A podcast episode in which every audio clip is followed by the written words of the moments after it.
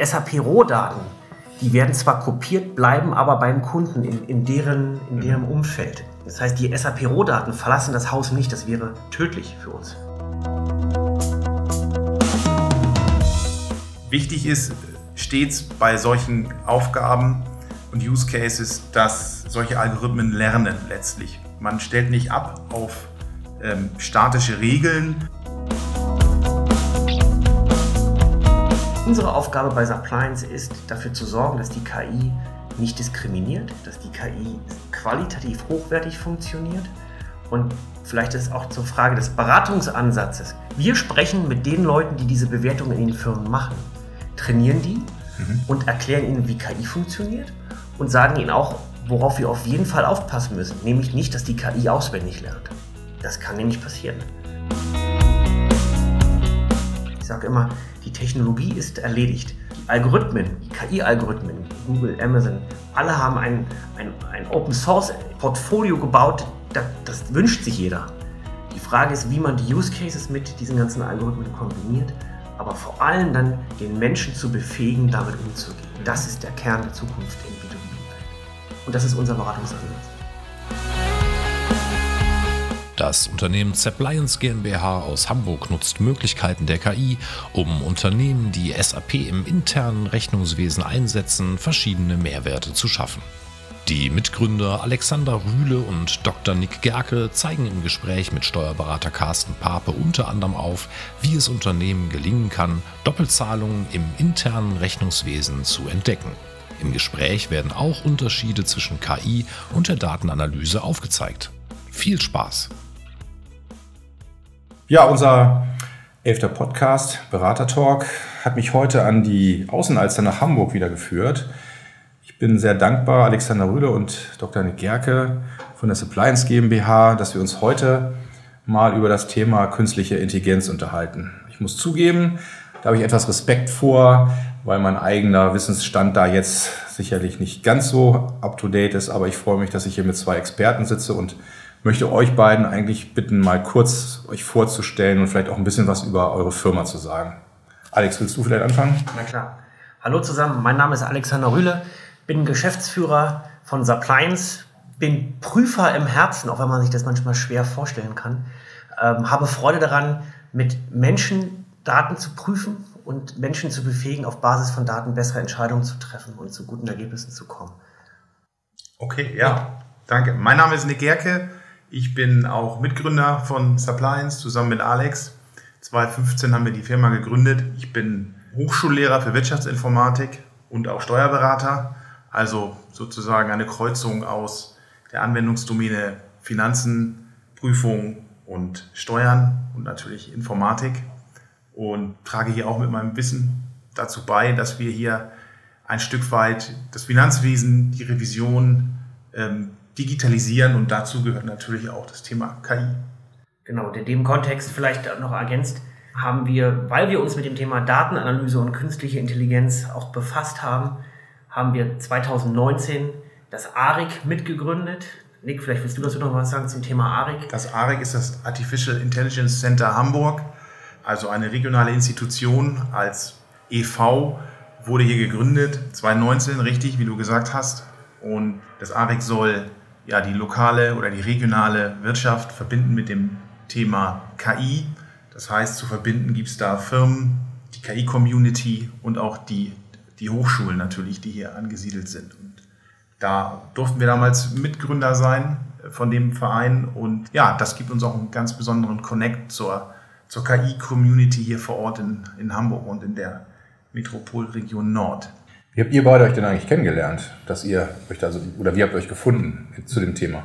Wir haben uns gefunden beim Lachen auf dem Gang bei PwC damals in der Wirtschaftsprüfungsgesellschaft. Äh, so haben wir uns eigentlich, wir beide haben im, im Bereich Prozessanalyse oder Prozessprüfung gearbeitet. Mhm. Ja, und man kann sich das kaum vorstellen, wenn man so viel im Homeoffice sitzt, aber man hat damals sehr viel auf dem Gang geflaxt und das äh, behalten wir bis heute bei, wenn wir hier sitzen, dass wir einen guten Humor miteinander haben. Ich glaube, das ist darf man auch gerade bei so trockenen Themen nicht ganz unterschätzen. Ja, richtig. Also es ist letztlich so, so eine gemeinsame Vergangenheit verbindet natürlich. Und wir haben damals immer gesagt, damals ist es jetzt, wie lange ist das her? Das ist schon über eine Dekade eigentlich her, wo man gemeinsam jetzt so ein Thema betrieben hat.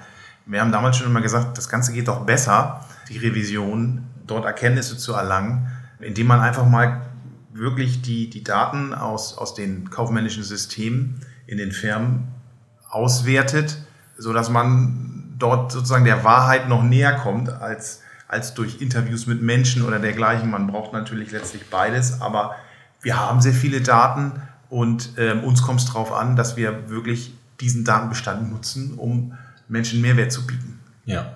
Ich würde ganz gern mal so als Laie quasi so den Einstieg in das Thema KI, also künstliche Intelligenz, darüber bringen, dass wir ja alle gelernt haben, dass Daten, Daten über Menschen, die es ja in gigantischer Auswahl mittlerweile übergibt, mittlerweile hohe, hohe Werte haben. Sie Amazon, Google, also die Global Player. Und also dass ein großer Teil dieser Daten gesammelt wird und dass es dann im Grunde wahrscheinlich in der künstlichen Intelligenz unter anderem darum geht, wie werte ich, eine, wie werte ich im Grunde solche Daten aus. Und da gibt es sicherlich verschiedene Ansätze.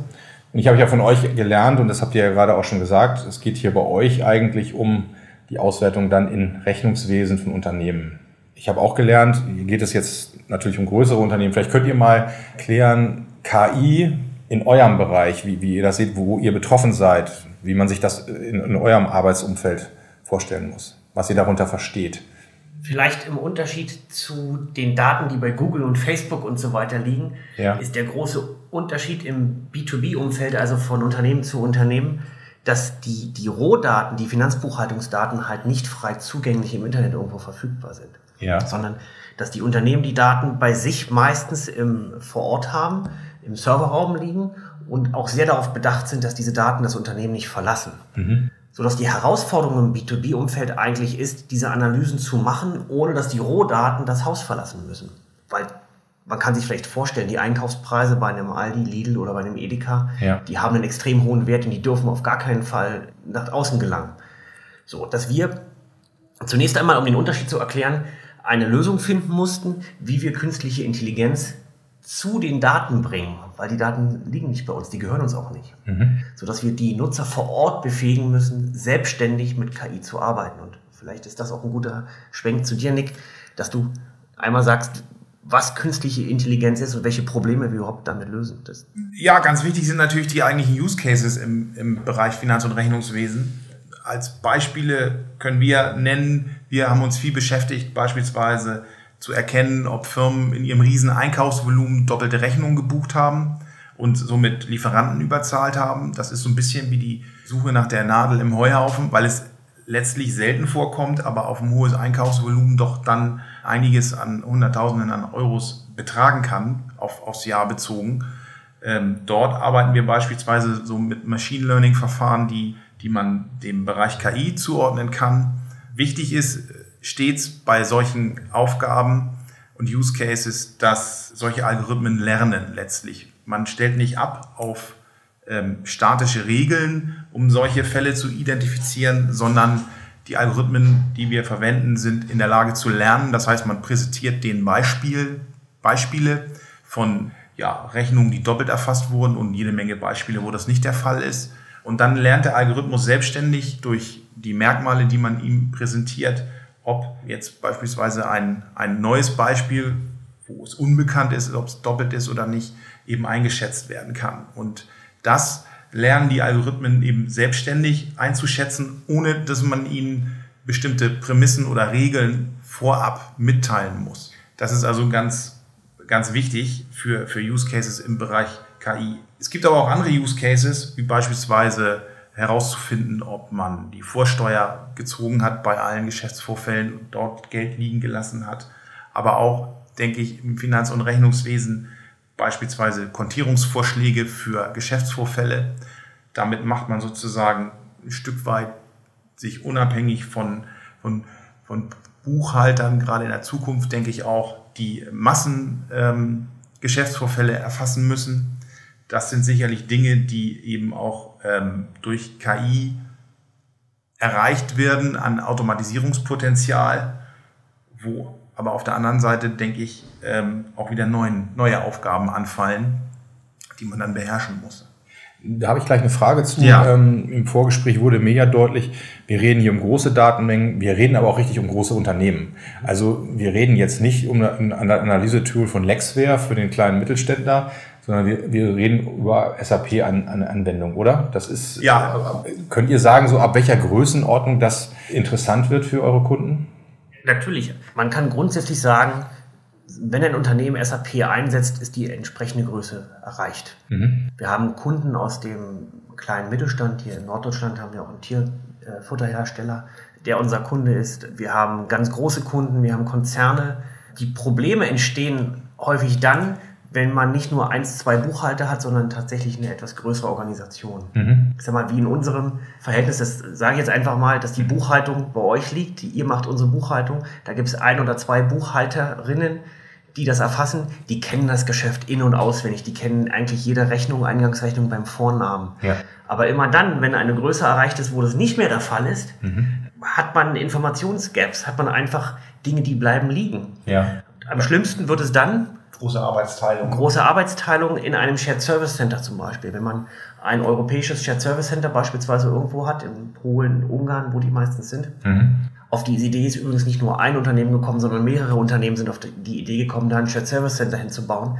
Ähm, nur dass dann die, und die, die Fachkräfte auch dort rar werden und entsprechend auch der, der Bildungsstand der Buchhalterinnen Ja. nicht immer ausreicht und dann auch zu menschlichen Fehlern führt. Ja. Wir versuchen in dem Podcast eigentlich ein bisschen so ein bisschen so auch so äh, diese praktische Beratung rüberzubringen. Wenn ich mir jetzt so vorstelle, euer Produkt heißt, glaube ich, SAP Cash. Ne? Das heißt, ein Unternehmen ist jetzt auf euch aufmerksam geworden, vermutet da ein Thema, Doppelzahlungen. Wie, wie, geht ihr, wie geht ihr selber dann vor? Also es wird sich ja wahrscheinlich der Leiter des Rechnungswesens irgendwie vielleicht bei euch melden. Und wie, wie läuft das dann ab? Wie läuft so eine Beratung von euch dann ab? Also ganz häufig haben ja gerade die größeren Unternehmen entweder selber eine interne Revision oder eigene Datenanalysten, die eigentlich sehr gut mit Daten umgehen können. Und hier ist der erste große Unterscheidungspunkt von uns zu anderen, dass wir nicht die Datenanalysten mit einem Tool befähigen, mit einem Excel oder mit einem IDEA oder ACL, wo sie selber Datenanalysen frickeln können, sage ich mal, sondern dass unsere Zielgruppe die Fachanwender sind. Die Leute, die wirklich beurteilen können, wurde die Rechnung jetzt doppelt bezahlt oder nicht. Es geht also nicht um das Datenanalyse-Know-how, sondern um das fachliche Know-how im Accounting, in der, in der Finanzbuchhaltung. Zu sagen, jawohl, wir haben hier zwei Rechnungen, haben aber eigentlich nur zu diesen zwei Rechnungen nur einmal eine Leistungserbringung. Immer dann handelt es sich um eine Überzahlung, eine doppelte. Ja. So. Und das ist das erste Unterscheidungsmerkmal. Und das Spannende daran ist nicht nur, dass wir die Unternehmen befähigen, Geld zurückzuholen, sondern dass in der Digitalisierung durch das Suchen nach den Trüffeln, sage ich jetzt mal, im eigenen, in dem eigenen Buchungsstoff, eigentlich diese Root Causes, also diese Fehlerursachen, offensichtlich werden. Und ich bin selber, weißt du ja, jahrelang äh, Prüfer und Berater draußen im Unternehmen. Es ist ein Unterschied in der Qualität, die eigenen Prozesse zu verbessern, ob ein Externer kommt und mir sagt, du, du, du, das hast du übrigens nicht gut gemacht, oder ob ich eine, ein Tool mit einer ganz klaren Methodik und auch noch KI habe, das mich selber befähigt, nicht nur Geld zurückzuholen, sondern die Fehlerursachen zu identifizieren und auch selber schnell abzustellen. Und ich glaube, das ist das, warum wir insbesondere zu Corona natürlich durch das Geld, Liquiditätsvorsprung, aber auch in der Digitalisierung gerade, ja, wir können es gerade nicht beklagen. Nur mal als Beispiel, wir haben jetzt seit April 2020 über 600 Kunden, ähm, haben wir diese Doppelzahlungsanalyse gemacht ähm, und haben diese Muster, und das ist vielleicht auch das, Nick, wo du nochmal vielleicht erklären kannst, die Muster im Buchungsstoff eingesammelt, wie Doppelzahlungen eigentlich zustande kommen. Das heißt, welche Merkmale in den Daten sprechen denn dafür, dass es sich um eine doppelt erfasste Rechnung handelt? oder Ja. nicht? Ja, vielleicht, vielleicht nochmal ganz technisch, wie läuft das ab? Das war ja auch die Ja. Ausgangsfrage. Wenn jetzt ein Unternehmen das machen möchte, dann würden wir zunächst die, die Daten aus dem SAP-System extrahieren, also quasi kopieren, um darauf dann eben die, die Algorithmen laufen zu lassen. Die Fachanwender vor Ort haben die Möglichkeit in der Software zu bewerten, ob sozusagen Rechnungskandidaten, die die Software ermittelt hat, tatsächlich doppelt sind oder eben nicht. Ja, das heißt, man das Labeling, die Fachanwender labeln die Fälle, die die Software vorbringt und sagen, das war was oder das war nichts. Und geben sozusagen jedem, jedem Kandidaten an möglicher doppelter Rechnung eben ähm, ja die Wahrheit sozusagen mit. Und im Anschluss erhalten wir die Daten anonymisiert, maschinenlesbar, aber schwierig für Menschen lesbar und werten dann mit unserer KI aus, wie die Wahrscheinlichkeiten von doppelten Rechnungen sind für die Fälle, die sich der Fachuser noch gar nicht angeguckt hat, damit er eben in die richtigen Ecken in der nächsten Runde gucken kann. Wir sammeln also die Daten tatsächlich ein, konsolidieren dann die, die Daten mehrerer verschiedener Firmen, sodass Firma A beispielsweise eben auch profitieren kann von Fehlern, die entdeckt wurden in Firma B. Ja, das heißt, man kann dort dann Phänomene übertragen und womöglich eben auch Fehlerquellen in einer Firma entdecken, die sich selber in deren eigenen Daten noch gar nicht abgezeichnet hat, aber sehr wohl in einer vielleicht vergleichbaren Firma.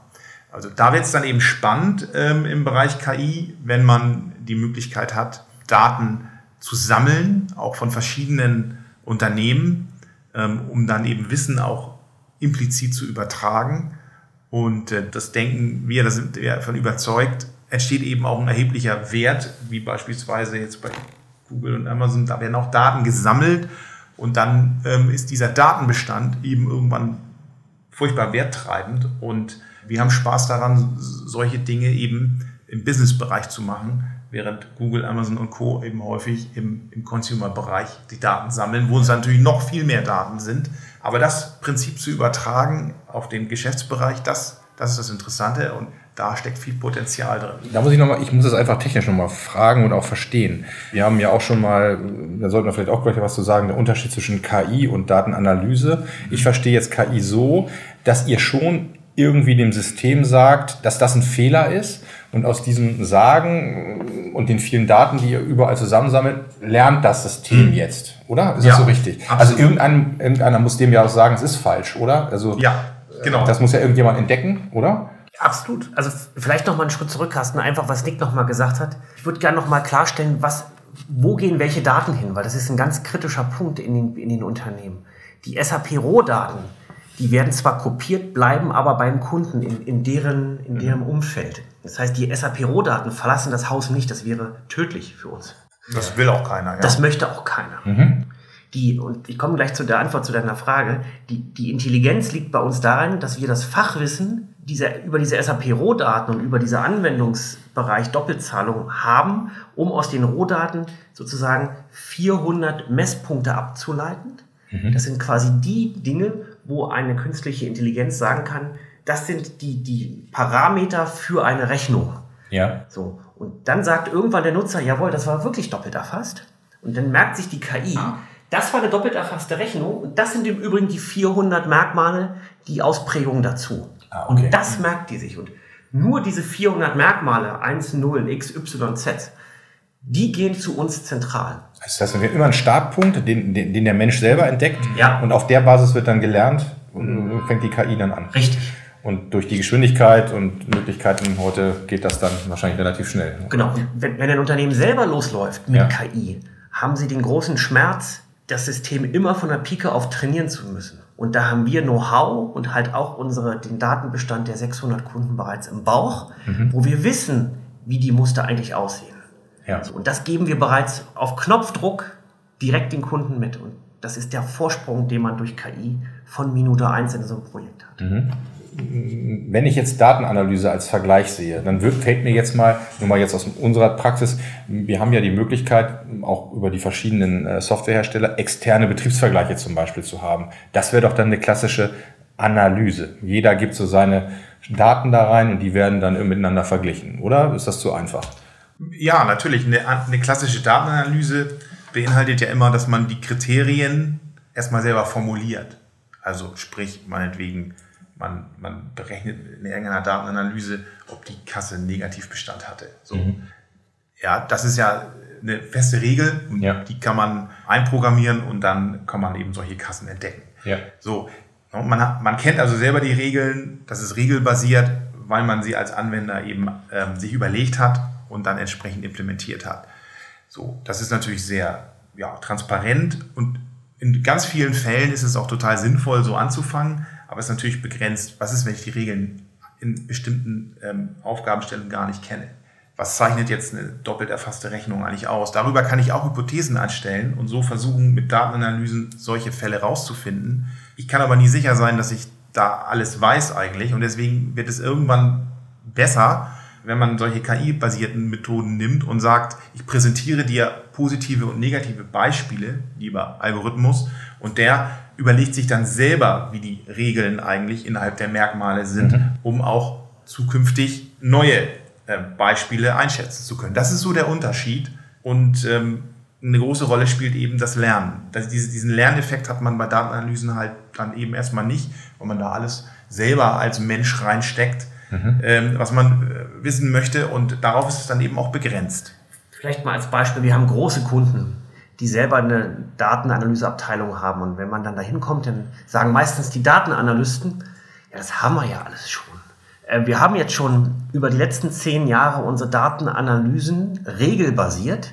Also, wenn die externe Referenz und das Belegdatum und der Lieferant gleich ist, dann bringen das in der Liste hoch. Ja. Zum Beispiel. Mhm. Und das haben die mit, zum Teil mit hunderten Regeln bereits über die Jahre gelernt und haben das fest kodiert drin reingeschrieben. Mhm. Und wir haben dann bei diesem Unternehmen, weil die natürlich trotzdem neugierig waren, wie gut ist denn die KI jetzt eigentlich, ja. das angewendet und haben gefunden, dass die KI 100% besser funktioniert. Mhm. Weil schlicht über die viele Erfahrungen der Vergangenheit auch viele Fälle weggefiltert werden. sogenannte False Negatives, ja, dass man, dass die Liste der Doppelzahlung auf einmal zu kurz ist. Mhm. Weil man mit der ganzen Erfahrung der Vergangenheit betriebsblind geworden ist und gar nicht mehr die ganzen Neuigkeiten mit berücksichtigt hat. Das sind die mhm. Gefahren. Und diese Dinge hat die KI im Prinzip auch.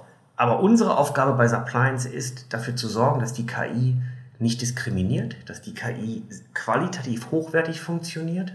Und vielleicht ist auch zur Frage des Beratungsansatzes. Genau das ist unsere wir sprechen mit den Leuten, die diese Bewertung in den Firmen machen, trainieren die mhm. und erklären ihnen, wie KI funktioniert und sagen ihnen auch, worauf wir auf jeden Fall aufpassen müssen, nämlich nicht, dass die KI auswendig lernt. Das kann nämlich passieren. Mhm. So. Und wir haben übrigens auch Prüfer, die, und das dürfen wir inzwischen sagen, in, in der Bewertung der, der Fälle äußerst schlecht performt haben, weil sie einfach falsch die Dinge gelabelt haben. Sie haben die Doppelzahlung schlicht nicht erkannt, obwohl es eine war. Mhm. Oder sie haben gesagt, das war eine Doppelzahlung, hat sich aber hinterher ausgestellt, es war dann doch keine. Mhm. So, das ist natürlich für uns, für die Qualität der Ergebnisse, die dabei rauskommen, schlecht. Mhm. Also ist unsere Aufgabe, mit den Unternehmen, den Menschen zu arbeiten im Umgang mit der KI. Da liegt der Schlüssel der Zukunft. Ich sage immer, die Technologie ist erledigt. Die Algorithmen, die KI-Algorithmen, Google, Amazon, alle haben ein, ein, ein Open Source Portfolio gebaut, das, das wünscht sich jeder. Die Frage ist, wie man die Use Cases mit diesen ganzen Algorithmen kombiniert, aber vor allem dann den Menschen zu befähigen, damit umzugehen. Mhm. Das ist der Kern der Zukunft im B2B-Umfeld. Und das ist unser Beratungsansatz.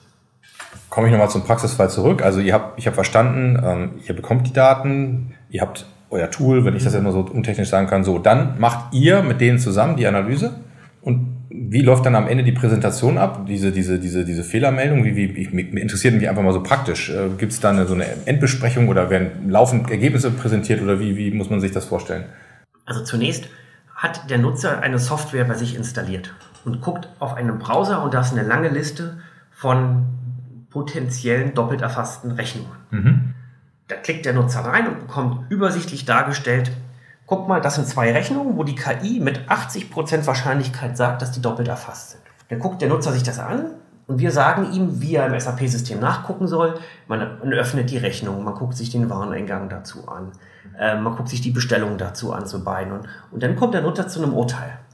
So, und wir arbeiten diese, diese Bewertungen, auch die Textfelder, die der Nutzer eingibt, die sammeln wir ein haben eine eigene Qualitätssicherung bei uns intern und dann machen wir Meetings, auch remote. Deswegen hat es zu Corona auch so gut funktioniert. Ja. Und besprechen diese Dinge, lassen uns auch mal Dinge zeigen. Und dann gibt es regelmäßige Check-ins, nennen wir sie, dass wir mit den Nutzern einmal alle vier Wochen ähm, einen Termin machen, ein bis zwei Stunden per Teams oder per WebEx, besprechen die Dinge, Dinge werden nachgeschärft und dann gibt es irgendwann ist das Projekt am Ende, hat hoffentlich irgendetwas zwischen sagen wir mal 20.000 und das höchste, was wir hatten, sind 600.000 Euro wieder eingebracht. Mhm. Dann freut sich natürlich die Abteilung, weil das, Das ist immer etwas, was man sich ans Revier heften darf. Ähm, ich habe jetzt mal gerade 600.000 Euro gefunden. Ja. Das ist nicht, aber bei weitem nicht immer der Fall. Und, um das nochmal zusammenzufassen, ihr nutzt ja dann diese Ergebnisse auch für den nächsten Fall sozusagen, weil euer System daraus lernt. Wir werden nicht dümmer. Genau. Und das ist ja euer Vorteil dann. Okay, verstehe ich. Nun äh, muss man, wenn man mit Beratung äh, sich beschäftigt, auch immer über Kohle reden. Also was kostet der ganze Spaß? Das interessieren ja Leute. Und ähm, könnt ihr dazu eurem Modell auch was sagen? Ja, na klar. Also grundsätzlich, wenn wir ins Unternehmen kommen und jemand hat Interesse, sagen wir mal, ich würde es gerne mal machen, dann hat man so die ersten Gespräche und man merkt, man mag oder man mag sich nicht. Und wenn man sich dann mag, dann kommt natürlich irgendwann das Thema Preis.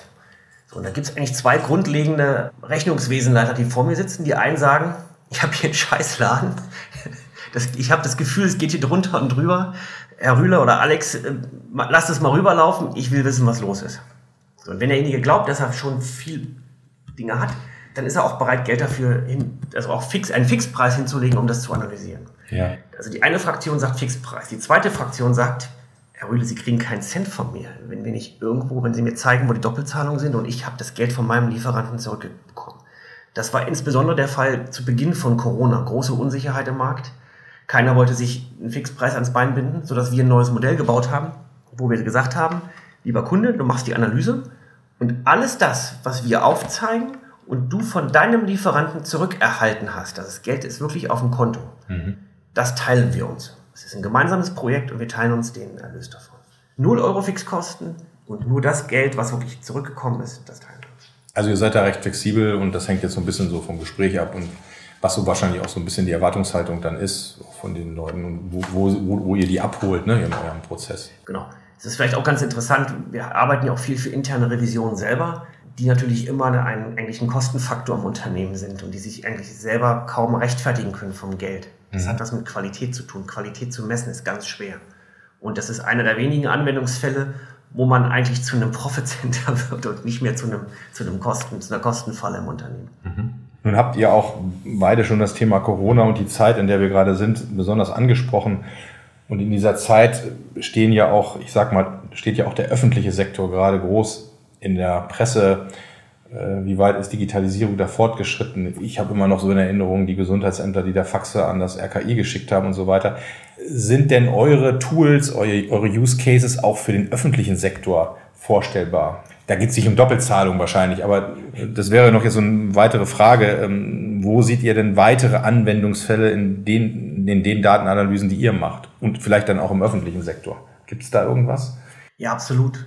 Da gibt es was. Ich fange jetzt mal wieder mit dem Thema Doppelzahlung an. Insbesondere die Krankenhäuser haben zu Corona unfassbar hohe finanzielle Herausforderungen gehabt. Das ist in der Presse gar nicht so wirklich hochgekommen, aber da sind ganz viele Abteilungen geschlossen worden Ganz viele Einkommensquellen sind auch hammerhart weggebrochen. Das ist ja ein mhm. Teil öffentlicher Bereich. Ja. Und das Geld ist jetzt nachträglich wieder geflossen, aber zwischenzeitlich war dem nicht der Fall, sodass auch die zu uns gekommen sind und gesagt haben, mach doch bitte mal die Analyse bei uns. Also ja, das funktioniert auch im öffentlichen und im halböffentlichen Bereich.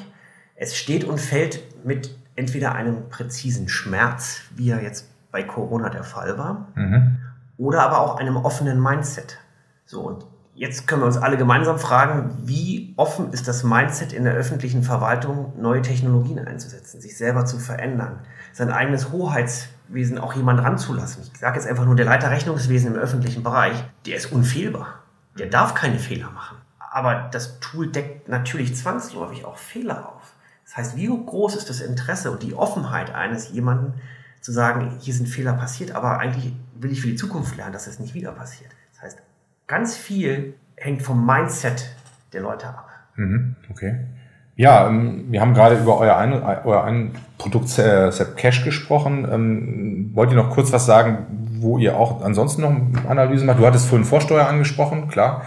Äh, das ganze Thema VAT ist ja mhm. sicherlich ein Thema. Gibt es noch so ein paar Punkte, die man also, nennen kann? Ja, sicherlich. Wir haben über diese Doppelzahlungsdinge gesprochen. Das ist ein, ein KI-Fall bei uns, der sehr speziell ist. Das ist aber auch gut für solche KI-Use-Cases, weil man dann sozusagen Tiefenbohrung macht. Wir haben noch unser anderes Produkt Sub-Audit, wo wir Schwächen in Prozessen aufdecken. Das ist, das ist eher ein, ein Produkt und ein Tool, welches in die Breite guckt, nicht so sehr in die Tiefe, dafür aber sehr viele unterschiedliche Indikationen aufdeckt. Das beginnt bei Hinweisen darauf, dass man beispielsweise das Konto nicht ausgenutzt hat oder dass, dass man Rechnungen bezahlt hat, bevor die Ware da ist, dass beispielsweise Administratoren, Systemadministratoren gebucht haben, obwohl das nicht vorkommen sollte, dass man die Funktionstrennung verletzt hat. Also auch dort haben wir breite Palette an, an Indikationen, die wir in Daten entdecken können, um zu beurteilen, ob ganze Organisationen sozusagen fehlerfrei sind oder inwiefern dort noch Verbesserungspotenzial besteht. Ich erkläre das immer ganz gerne im, im Gespräch.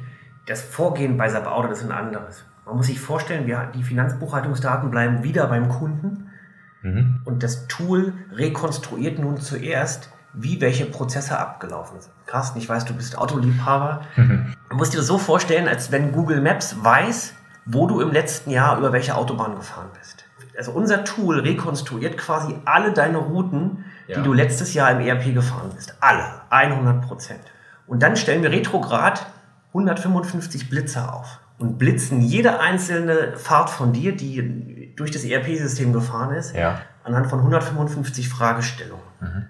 Und die Ergebnisse speichern wir nicht in Flensburg, sondern speichern die bei, in der Datenbank vor Ort. Ja. Und dann befähigen wir einen Prüfer, sich der Flensburg-Datenbank zu ermächtigen und reinzugucken und den bösen Carsten zu finden. Ja. Weil du auf der A7 nördlich von Hamburg zu schnell gefahren bist, denn dann wurdest du noch geblitzt, weil du nicht angeschnallt warst. Mhm. Und dann wurdest du kurz vor Pinneberg auch noch wegen Alkohol getestet. Ich sage nicht mit welchem Ergebnis, aber du wurdest getestet. Ja. Und wir können quasi diese Messergebnisse, diese Blitzerergebnisse auf deine Route mappen. Also der schlimmste Moment für jeden Autofahrer wird dann kommen, wenn die Blitzer mit den Google Maps Routen kombiniert werden. Dann ja. wird es nicht mehr witzig. Das tun wir bereits jetzt für ERP-Daten. Ja. Und das kann gut übertragen dann auf eine Buchhaltung. Ihr könnt, Absolut, das ist. Äh, klar, ich, ich, das ist ja auch äh, bei den Grundsätzen ordnungsgemäßer Buchhaltung wichtig. Wann wird was gebucht, wann wird was verändert? Das sind ja die, die, die Parameter, die ihr dann im Grunde retrograd dann auch darstellt. Ne? Ja. Wer hat das gebucht? Wie spät war das? Und so weiter. Ne? Ihr könnt Absolut. da im Grunde äh, eben die Straße nachbilden sozusagen. Ja, interessant. Das ist sicherlich für, für den einen oder anderen im Unternehmen nicht, nicht uninteressant. Aber auch da gilt wahrscheinlich wieder ab größeren Unternehmen oder gibt es da auch? Wir haben uns irgendwann die Frage gestellt, welche ERP-Systeme machen wir und haben uns tatsächlich auf SAP spezialisiert. Ah ja, auch SAP. Es ist ausschließlich SAP okay. und da ist es auch egal, ob jetzt die R3-Version oder die neueste S4HANA-Version. Das, das, was wir haben, funktioniert auf Knopfdruck. Nimmt, nimmt euch SAP denn wahr? Ja. mit dem, was er tut? Ja. Gibt es da auch äh, eine Kommunikation oder? Also der, der, der Markt ist gerade sehr spannend. Ähm, wenn man so ein bisschen Zeitungen liest, Zelone ist ein Unternehmen aus München, ein deutsches Start-up, hat gerade äh, eine Bewertung von über 10 Milliarden bekommen. Die machen etwas ähnliches wie diese Google Maps Rekonstruktion mhm. von Unternehmensdaten. Es, es gibt die SAP, die auch gerade ein eigenes Unternehmen dafür gekauft hat, die Signavio. Mhm. Ähm, aber die können alle Prozesse rekonstruieren. Unsere Fähigkeit besteht halt darin, diese Blitzer so zu definieren, dass sie quasi in jedem Unternehmensumfeld in SAP funktioniert. Ah ja. Von daher sind wir eine sehr gute Ergänzung und wir reden gerade mit vielen und überlegen auch gerade, wo die Reise nach vorne geht. Mhm. Es ist sehr spannend gerade. Ja, es wäre schön, wenn wir zum Schluss nochmal einen Blick aus eurer Sicht in die Zukunft werfen können. Das ist ja ein Thema, was nicht morgen zu Ende ist, wie wir alle wissen. Wir haben rasante Entwicklungen in dem Bereich. Wenn ihr euch mal das Zukunftsszenario aufzeichnen, wo das alles mal hingehen kann. Auch vielleicht, wo wären eure fachliche Träume, was, was irgendwann mal realisierbar sein könnte. Gibt es da irgendwas oder denke ich dazu, ja, zu weit? Ja, ich kann vielleicht, was mir dazu einfällt, ist, ähm, wie, wie, wie könnte so ein, so ein Rechnungswesen aussehen in Zukunft, wenn man sich das mal vorstellt, was wird da ja. gemacht. Ich bin davon überzeugt, ganz viele Tätigkeiten, die, die auf ich sag mal, die Abwicklung von Massentransaktionen gehen, werden automatisiert, automatisch kontiert, automatisch ja. dokumentiert. Das sind dann hauptsächlich die ganzen Eingangs-, Ausgangsrechnungen. Alle Dinge, die eben ständig repetitiv immer wieder passieren, die werden dann eben auch mit Hilfe von solchen KI-Methoden automatisiert werden. Und die Leute, die das gemacht haben, haben vielleicht dieses Betätigungsfeld dann nicht mehr so sehr. Das heißt, was bleibt im Finanz- und Rechnungswesen, das sind die Sonderfälle, die die Fälle, die vielleicht einer rechtlichen oder tatsächlichen Würdigung unterliegen, die komplex sind, die gestalten sind, die bleiben natürlich für den Menschen übrig. Das heißt, alle, die dort arbeiten im Finanz- und Rechnungswesen, machen aus meiner Sicht tendenziell in Zukunft höherwertige Aufgaben, weil die anderen Aufgaben, die repetitiven, eben auch automatisiert werden können. Gleichzeitig muss man aber auch sehen, dass die, dass die Regulatorik immer mehr anzieht. Das heißt, wenn Aufgaben automatisiert werden können, kommen wieder komplexere Gesetze hinzu, die man beachten muss, die man eben auch dann einhalten muss. Das heißt, die, die, Automatisierung, die passiert, die wird auch ein Stück weit wieder aufgefressen, weil es vielleicht umfangreichere Compliance-Anforderungen gibt, die man auch wieder bewältigen muss. Das heißt, man, man automatisiert die Dinge, weg, kommt weg von den repetitiven Aufgaben, ist dann aber auch immer wieder einem umfangreicheren Compliance-Umfeld ausgesetzt, wo auch wieder Menschen mit umgehen müssen. Erstmal, das lässt sich nicht so schnell automatisieren. Ich denke da jetzt, jetzt fällt mir spontan ein Lieferkettengesetz, was es da zukünftig gibt, was, was, was dann irgendwann eben auch in Kraft tritt, wo, wo man sehen muss, was machen eigentlich meine Lieferanten? Ist das irgendwie ethisch vertretbar? Solche Dinge. Das heißt, ich muss auch auf immer mehr Dinge achten und auch da dann sehen, wie kann ich, wie komme ich damit klar? Gibt es vielleicht auch wieder automatisierbare Lösungen? Also, das ist so die Tendenz, die ich ganz nüchtern jetzt in diesem Bereich erstmal sehe. Mhm. Hast du auch noch was, Alex? Ja, klar. Ich würde mir wünschen, dass bei aller Automatisierung der Mensch immer noch den Unterschied macht. Und ich bin fest davon überzeugt, dass gerade im Geschäftsumfeld die Welt so komplex ist, dass es noch sehr lange dauern wird, bis alle Informationen wirklich im ERP-System drin sind, damit eine Maschine überhaupt eine, eine, ein abschließendes Urteil geben kann. Das dauert aus meiner Sicht noch sehr lange. Mhm. In dem Zusammenhang bin ich sehr gespannt, wie sich die ERP-Landschaft der Zukunft gestalten wird. Ich sehe deutlich den Trend in Richtung Cloud, insbesondere was die Buchhaltung angeht. Es gibt eigentlich wenig Gründe, die Buchhaltung in einem ich sag mal, in, im eigenen Serverraum hier in, in der Ecke zu stehen zu haben. Es geht in Richtung Zentralisierung und in diesem Zusammenhang ergeben sich ganz neue Möglichkeiten, die den Firmen wieder die Chance geben, sich nicht um die Affenarbeit, wie ich immer sage, zu kümmern, sondern um die Dinge, die wirklich diese ausmacht, Nick, ja. Mhm. Wo der Mensch wirklich durch die kognitiven Fähigkeiten, die wir haben, einen Unterschied machen kann. Mhm. Das erfordert aber, dass wir uns alle weiterbilden, dass wir offen sind gegenüber Neuerungen. Und das wäre auch mein Wunsch, auch in die Runde vielleicht an die Zuhörer. Seien Sie offen gegenüber Neuerungen, weil nur das stellt auch sicher, dass wir uns mit neuen Dingen befassen, in der Lage sind, neue Umstände zu berücksichtigen. Und ja, die Offenheit wünsche ich mir tatsächlich, gerade im B2B-Umfeld. Ja, das ist auch ein tolles Schlusswort. Alex Nick, ich danke euch. Also hat Spaß gemacht. Für mich hat sich wieder einiges erschlossen und ich denke für unsere Zuhörer auch. Und ich hoffe, es hat euch auch ein bisschen Spaß gemacht. Ja. Vielen Dank. Danke. Dankeschön.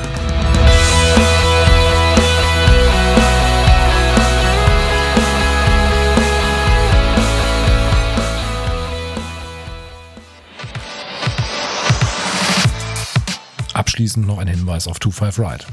25 Ride bietet alles für die Unternehmenswelt von morgen. 25 Ride Digital ist eine exklusive Best Practice Plattform für Unternehmer, Entscheider und Macher in der digitalen Businesswelt. Sie liefert Inspiration, Impulse, Know-how und Networking für digitale Themen. Hierzu bietet 25 Ride unter anderem Zugang zu exklusiven Inhalten wie Brancheninsights, Marktanalysen Reports sowie Premium-Events. Also jetzt durchstarten und vorbeischauen auf 25r-digital.com.